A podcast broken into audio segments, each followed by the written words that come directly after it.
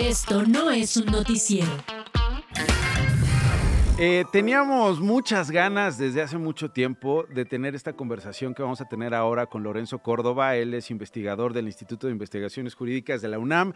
Él fue presidente, consejero presidente del Instituto Nacional Electoral. Lorenzo, ¿cómo estás? Qué gusto saludarte. Hola Nacho, qué gusto de saludarte finalmente. Lo logramos, Lorenzo. Lo conseguimos. Oye, lástima, lástima después de lo que pasó ayer, no, no, no, no quisiera dejarte de preguntar de Carlos Ursúa.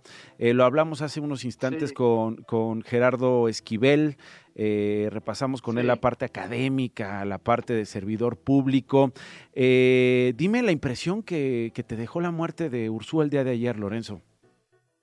No, muy lamentable, Nacho, sobre todo porque Carlos era un amigo de, de hace tiempo, coincidimos en varios espacios y lo más dramático para mí es que el, domingo después de la marcha, de la manifestación en el centro, en el Zócalo Capitalino, nos encontramos.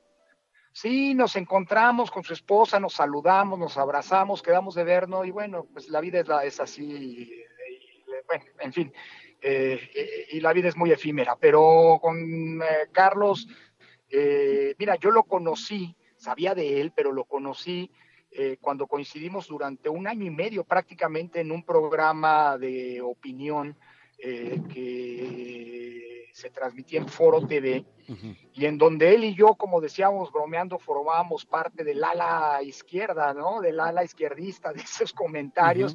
En efecto, en varias ocasiones, este, pues había casi siempre coincidencias y de ahí forjamos una amistad que luego, bueno, pues... Eh, refrendó incluso ya en el trabajo de colaboración. El primer convenio de colaboración que yo firmé como presidente del INE con el actual gobierno fue justamente un convenio con eh, Carlos Ursúa como secretario de Hacienda para que la base de datos biométricos del INE pudiera ser utilizada para autenticar los trámites en el sistema, en el servicio de administración tributaria, el SAT, ¿no? Eh, y así fortalecer las facultades de, auditoría, de fiscalización del Estado mexicano. Y luego, bueno, nos volvimos, volvimos a coincidir después. Él acababa de jubilarse del TEC y entrar como investigador, como profesor por honorarios en el posgrado de la Facultad de Economía de la UNAM, que está muy cerca de jurídicas. Entonces, es verdaderamente una pena. Un hombre probo, un hombre bueno, un hombre honesto, eh, un hombre congruente, un hombre verdaderamente de izquierda y además un amigo. Así que pues duele mucho, Nacho, ¿qué te digo? Bueno, pues muchas gracias por esto que compartes, Lorenzo. Eh, te busco hoy en particular por lo que sucedió eh, el domingo. Eh, no sé qué impresión te quedó, pero pues qué bueno que puedan haber estas expresiones y además, vaya expresión, no habíamos visto, digamos, el zócalo así de lleno, que no sea una convocatoria de Morena, que no sea una convocatoria del presidente. ¿qué, ¿qué, impresión te quedó estando ahí en esta plaza, en el zócalo capital? no fuiste el único orador, Lorenzo. No, bueno, a ver, en lo personal, una experiencia inolvidable, ¿no? De esas de una vez en la vida. Eh, al Zócalo he ido muchísimas veces desde que era ¿no? acompañando a mis padres en las protestas, eh, eh, digamos, para construir democracia y demás. después, pues, en las luchas eh, eh, por, eh, digamos, en el 88 con el ingeniero Cárdenas, me acuerdo ahí estar ahí en la marcha contra el desafuero, en su momento, en fin, pues, como espectador muchas veces, pero como orador nunca, y es una cosa radicalmente distinta. Ahora, en lo político, digamos, es una gran noticia lo que ocurrió, no porque pueda manifestarse, pues eso está, es normal, todavía no somos, y no, México no es una dictadura, sino sobre todo por las razones. Es decir, la gente salió a defender la democracia, que es algo muy etéreo, defender las instituciones de la democracia que están bajo ataque, ataque y demostrar pues que la democracia se defiende así desde abajo. La democracia no cayó de lo alto, me gusta decir. La democracia se construyó a partir de luchas ciudadanas y le toca en consecuencia a los ciudadanos defender eh, a la democracia frente a los, ataques. Cuando una democracia muere, Nacho, es siempre hay una, alguien que quiere desmantelarla, destruirla los culpables de la muerte de una democracia. Pero también siempre hay quienes por miedo, por indiferencia, por menosprecian los riesgos, dejan que los primeros actúen. Y lo que vimos el domingo fue que la ciudadanía no va a permitir que un, eh, los intentos eh, eh, eh, pues de desmantelamiento institucional y de regresión democrática ocurran, ¿no? Y esas son grandes noticias. Sí, no es, a ver, es muy interesante esto que dices. Entonces puedo concluir que, según tu diagnóstico, la democracia está viva en México. Lo que me llama, lo que me llama la atención, hoy lo recuerda Jorge Pero, pero está bajo riesgo, Nacho. Ok, viva pero, bajo, riesgo, riesgo. Nacho, perdóname. Claro, porque, y es más, lo que es realmente preocupante y confirma esa, esos, digamos, a lo, la existencia de riesgos es la reacción profundamente autoritaria del presidente y del oficialismo. Lo describía Jesús Silva Herzog en un artículo de, de ayer. Es que el, el, autoritario, lejos de dialogar, de entender, de discutir, descalifica y agrede. Sí, a ver, es increíble la esa parte. Del presidente. Ayer hablamos, ayer hablamos de la parte del presidente Hoy me, hoy me llama mucho la atención el texto de Pensándolo bien de Jorge Cepeda Patterson en Milenio, que cita el informe del año pasado de Latinobarómetro. 54% de los mexicanos, Lorenzo, prefieren un gobierno que resuelva los problemas, aunque no sea democrático. Según el mismo documento, poco más de un tercio apoya la democracia, que a mí me parece bajísimo, 35% en nuestro país. Casi otro tercio es indiferente al tipo de régimen que a ti y a mí se nos quiera ocurrir leer o ver, lo que sea, 28%, y el otro tercio apoya una opción autoritaria, es decir, me queda claro, insisto, perdón que te haya interrumpido por el tema, por el tema de las cúpulas, ¿no? Pero esto también es importante, es decir, la gente eh, eh, ve, eh, veíamos además hace unos días con López Portillo el asunto del Salvador, cómo es que se sacrifica la democracia por, la, por un, un espejismo de, ¿no? de justicia y de orden y de paz. Aquí tenemos también datos tremendos sobre la gente a nivel de cancha, Lorenzo. Absolutamente, es más, déjame agravar el, eh, eh, incrementar el pesimismo. Tú sabes, ese, el, informe del año pasado del Latinobarómetro es el primero después de la pandemia. Es decir, el punto de comparación es el informe de 2019 que se publicó en 2020, ¿no? De entonces, pues, en el Inter no se, no se habían eh, hecho otros informes por, por obvias razones. Bueno, si comparas el último informe, este que se presentó el año pasado, con el previo, México es el país que más descendió o en el que más se incrementó, como quieras verlo, este menosprecio o esta indiferencia, para decirlo de alguna manera. Por la democracia. Lo cual llama la atención. Sí, claro. Y, lo, y si tú ves todo lo, el resto de los índices, el de la unidad de inteligencia de, del Economist, etcétera, México está en una fase de, de degradación eh, muy importante de su calidad, de la calidad de su democracia. Dicho lo anterior, lo único que nos salva de no ser una autocracia en plena forma es nuestro régimen electoral. Y ese es precisamente el que está bajo ataque y el que se pretende desmontar el presidente López Obrador en el paquete de iniciativas que presentó. O perfeccionar, ¿no? También, o sea, desmontar que va a estar difícil que lo, que, lo desmonte porque hay muy buena... No, a ver, si fuera para perfeccionar, venga, hay alguien ahí, por eso hasta lo cité, eh, lo mencioné, mencioné, hay quien dice, no, las instituciones sí se tocan. Claro que se tocan si es pues para, mejorarlas, pero si es para desmantelarlas, pues que no se toquen. y lo que pasa es que lo que se plantea en el paquete de reformas del presidente López Obrador del 5 de febrero es que se vuelve a insistir en el famoso plan A. Se quiere desaparecer al INE como lo tenemos, se quiere una autoridad electoral con menos facultades y atribuciones, se quiere una, una, una autoridad electoral con consejeros o sea, diríamos, está en riesgo, pero, pero no lo vemos, no lo vemos posible, digamos, ni siquiera que, que esta, e, estas propuestas prosperen, ¿no? En el Congreso, pues en el corto, en el mediano plazo.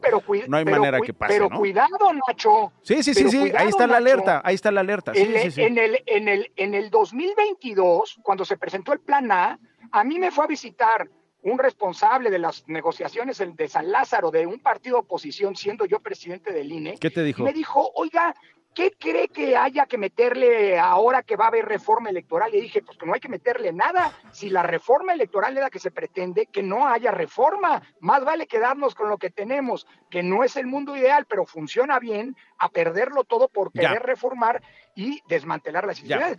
Y, y, al final del día la oposición tuvo que votar en contra, amarrarse al mástil, porque la ciudadanía que se manifestó el 13 de noviembre lo obligó, ya. obligó a los partidos de oposición. Por eso yo creo que es importante, y, y esa era parte del mensaje, ciudadanos, vigilemos a los partidos y presionémoslos para que no vayan a negociar a espaldas de la ciudadanía cosas que son innegociables. A propósito ¿no? de partidos, eh, Lorenzo, eh, un par de preguntas. Eh, ya te, le pregunto al analista, eh, ¿fue una sí. marcha apartidista? Sí, sí fue partidista. Sí, había líderes, había líderes de partidos, estaba ahí Santiago Tahuada. Eso sí. Ah. Sí, pero no, pero no son protagonistas. Okay. Acudieron como ciudadanos. Tampoco, tampoco caigamos en este, en esta reduccionismo de que los, los políticos no son ciudadanos. Pero no fue una marcha para apoyar a algún partido, alguna candidatura, alguna postura política en específico, ni para condenar alguna candidatura además, okay. o para, no fue en contra ni a favor de nadie. Es más, no fue en contra del gobierno, fue en contra de las iniciativas que ahora está presentando.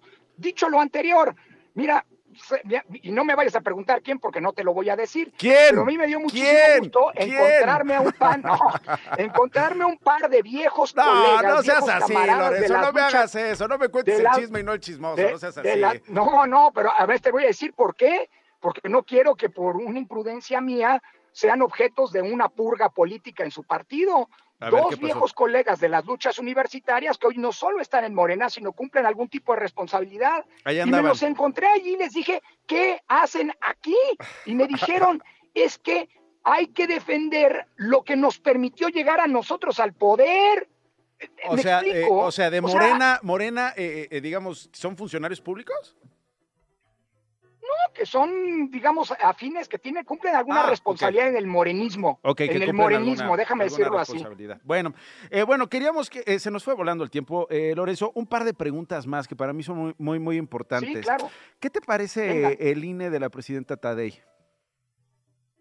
Bueno, me parece un INE que afortunadamente en su estructura está eh, a salvo, es decir, eh, eh, la, no prosperó el intento de desmantelamiento, desmantelamiento del, de la estructura del INE y el Servicio Profesional Electoral, que es el que garantiza el trabajo de campo, está incólume. Okay. El problema que hoy estoy viendo y me preocupa mucho ¿Cuál es? es la incapacidad o la falta de disposición que está existiendo en el, entre quienes integran el Consejo General para lograr acuerdos.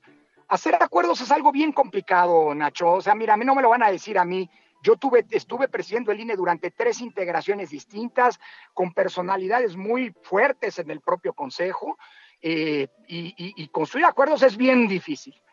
¿Te acuerdas de aquella frase de von Bismarck, no? No preguntes cómo se hacen las leyes, igual que no quieres saber cómo se hacen las salchichas. Bueno, no preguntes cómo se logran los acuerdos, porque es muy complicado hacerlo. Lo mismo y hay que dedicarle el todo el tiempo. Sí. A mí me preocupa, bueno, sin duda, a mí me preocupa muchísimo que acuerdos básicos que son indispensables para proyectar una imagen de una institución fuerte, robusta, eh, diversa, pero que logra tomar decisiones, eh, como nombrar a los titulares de las direcciones o al secretario ejecutivo, no hayan logrado procesarse. Okay. Y eso manda un muy mal mensaje, porque manda un mensaje de que eh, 11, entre 11 consejeros no logran ponerse de acuerdo en las cosas más elementales. Creo que lo que les está faltando es escucharse, construir y asumir que las decisiones en un colegiado jamás pueden ser producto de la imposición. Ya. Y eso puede provocar un inmovilismo y malos mensajes. Eso sí me preocupa porque la, cre la credibilidad que hoy tiene el INE tardó muchísimo en construirse. Sí. No fue sencillo, bueno. pero la pueden perder muy rápido. Y si eso ocurre, pues esa credibilidad va a ser indispensable para poder enfrentar las presiones que todos los días eh, están recibiendo y van a recibir. ¿no? Y última, Entonces me preocupa mucho. Y última pregunta que vas a necesitar 30 minutos para responderla. No lo tengo, pero por lo menos déjame una idea. Eh, nos preocupa a todos. ¿Cómo evitar que el dinero del narco esté en las campañas de este año? Mira, más que el dinero, porque el dinero deja huella y el INE tiene elementos para poder verlo, aunque por supuesto hay dinero que no deja rastro, pero en general sí. Más que el dinero, Nacho, a mí me preocupa eh, la intervención del crimen organizado, eh, tratando de incidir, por un lado, en la organización, cosa que hasta ahora no ha ocurrido. El INE, a pesar de la presencia del crimen organizado, siempre ha podido instalar las casillas en donde debe instalarlas y con quienes deben integrarlas. eh, pero no, que no, hay que estar muy atentos para que el, crimen organizado no impida el despliegue eh, organizacional del INE, pero sobre todo para que no incida en las campañas. Hemos visto algunos ejemplos ya en el 2021 que son muy preocupantes. Eh, por ejemplo, el caso ese que se documentó periodísticamente de una candidata en Valle de Bravo que fue secuestrada, luego la liberaron, pero a condición de que no hiciera campaña. Pues esta chica se fue a encerrar dos meses a su casa y perdió, por supuesto, la elección. es decir, esa intervención en la que el crimen organizado inhibe la participación, empuja candidaturas, ese es mucho más preocupante y eso requiere de una acción no del INE, y no solo de los partidos, sino del Estado en su conjunto. Y me da la impresión. Oye, o de los sacerdotes o de los arzobispos. Bueno, bueno, de todo mundo, pero lo que... No, o sea, te lo digo por los acuerdos a los que están llegando en Guerrero, en Toluca, en Morelos. Me queda claro, me queda, me queda claro y lo tengo presente. El combate al crimen organizado es un problema del Estado y de la sociedad en su conjunto. A mí me preocupa que no existan los diagnósticos precisos y que toda la acción pública frente a este fenómeno de cara a estas elecciones sea a ciegas. Ya. Porque entonces sí podemos tener un problema. Ojalá y no, y ojalá las instancias responsables de la seguridad garanticen un contexto de paz pública y de gobernabilidad democrática que nos permita recrear la democracia una vez más en paz. Lorenzo Córdoba, gracias, te mando un abrazo. Hablamos luego. Otro fuerte, gracias. Gracias. Nacho, cuídate, chao. Una con 43. Nos vemos. Esto no fue un noticiero con Nacho Lozano.